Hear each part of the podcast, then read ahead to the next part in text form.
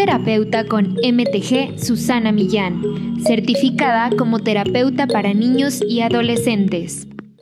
Hola, ¿qué tal? Otra vez aquí Susana Millán.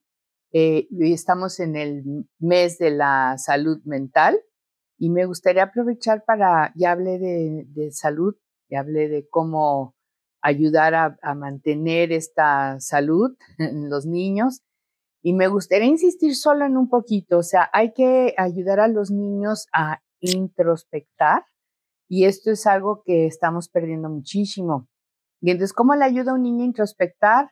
Le ayudo como, ¿y cómo, se, cómo sientes eso? Al principio el niño no va a saber responderte, sobre todo cuando está empezando el lenguaje, pero tú le dices, ah, eso puede ser preocupado, triste, y el niño te dice, no, enojado o asustado. Y entonces irle enseñando a expresar eh, sus emociones, sus sensaciones y a detectarlas, detectar su necesidad y atenderla. Em, todo esto puede ayudar muchísimo a que no se desarrollen enfermedades. Hay algunas que pues, se van a desarrollar porque tenemos herencia genética.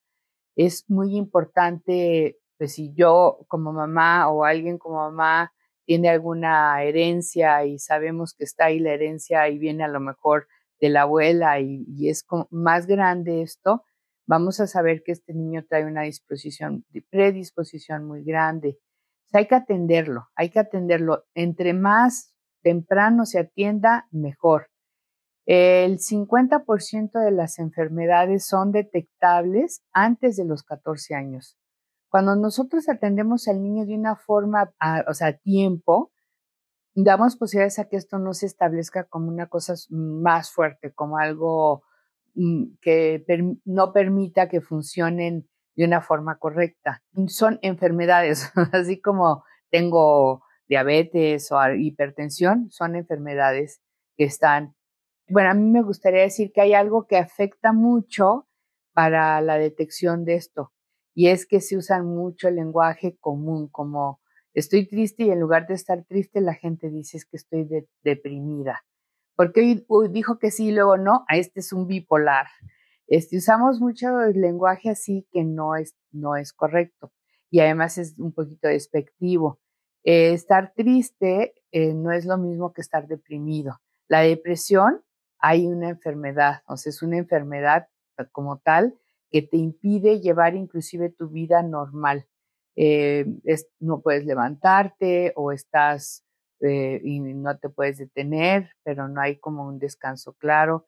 Pero la mayor parte del tiempo se detecta como nos apagamos, se afectan los ciclos de sueño, el apetito, eh, no puedo funcionar, no puedo reaccionar, no puedo estar con donde hay mucha gente, eh, pero sobre todo esto que nos atenuamos muchísimo y no funcionamos, o sea, no hay, no van a trabajar o no quieren ir el niño a la escuela.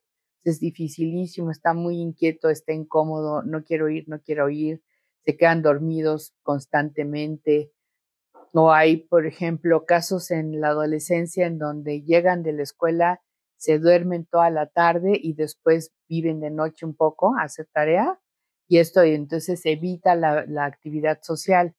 Todos estos son signos, no hay un buen contacto con amigos, no hay interés por la socialización, em, hay muestras claras de esta baja de energía.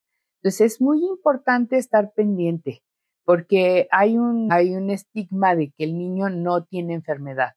El niño tiene mal comportamiento. Y hay, sí hay mal comportamiento, no estoy diciendo que no, pero muchas de estas cosas que vemos no es mal comportamiento, es realmente el niño está teniendo problemas, inclusive problemas fisiológicos a veces, no necesariamente mentales, que están llevando al niño a que no quiere ir a la escuela. He tenido casos como niños que no ven bien y no se les nota, no parecen, hacen gestos, pero haciendo aquí algunas, digo, yo no hago pruebas de ese tipo de cosas, pero siempre estoy observando y pues hay cosas que no definen o que pongo algo retirado y el niño no alcanza a ver y yo sí digo, mm".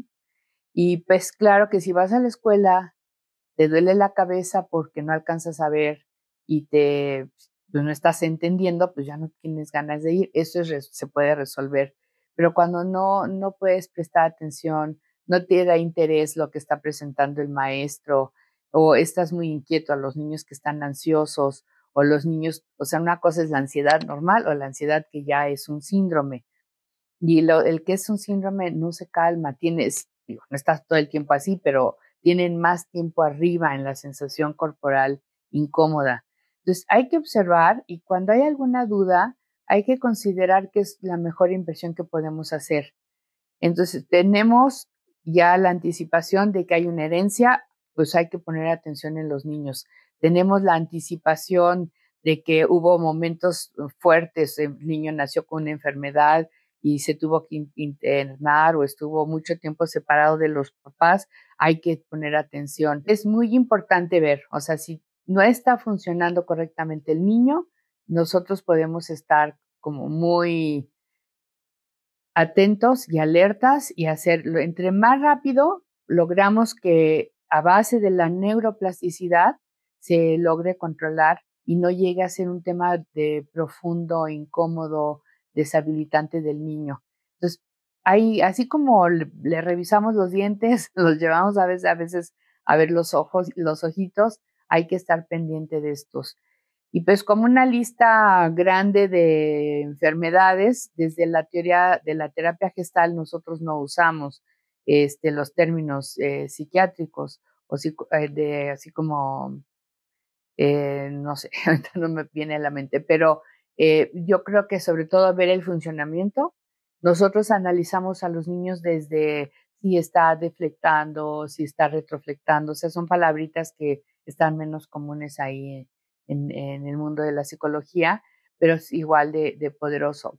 Yo creo que si lo vemos desde el punto de vista que está teniendo, que salud es flexibilidad, adaptación, movimiento, eh, y así es, ahí es como el lado sano, y del lado no sano lo podemos ver como rigidez, no flexible, eh, así duro, difícil de mover, ahí podemos tener signos. Con eso yo creo que puede servirnos de guía.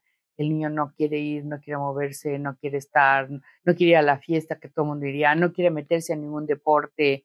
Entonces yo creo que es ahí en donde podemos tener sospecha y es mejor discriminar con un médico, con un psiquiatra, con un psicólogo, con, un psicoterapeuta, a veces mejor como empezar de chiquito y luego si es necesario ir hacia arriba y las soluciones no son tan complejas y pueden enseñar a la familia cómo actuar y cómo detener y cómo prever para que esto no se haga una cosa mucho más complicada. Pues eso es todo por el día de hoy. Nos vemos para la próxima.